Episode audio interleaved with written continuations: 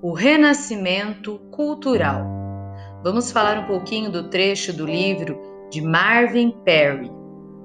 O movimento mais característico do Renascimento foi o humanismo, um programa educacional baseado no estudo da antiga literatura grega e romana. A atitude humanista para com a antiguidade deferia dos eruditos da Idade Média. Enquanto estes buscavam adaptar o conhecimento clássico a uma concepção cristã de mundo, os humanistas do Renascimento valorizavam a literatura antiga por ela própria, por seu estilo claro e elegante, pela sua percepção da natureza humana.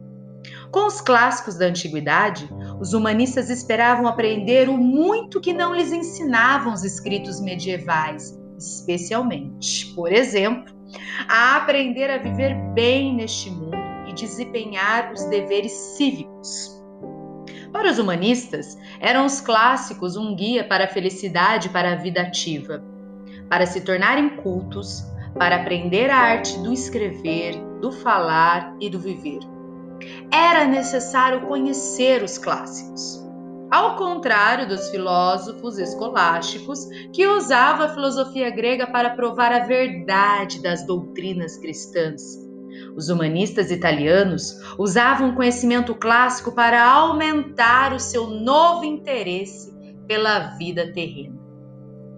Trecho tirado do livro de Marvin Perry, Civilização Ocidental, uma história concisa, São Paulo, editora Martins Fontes, 1981, página 271.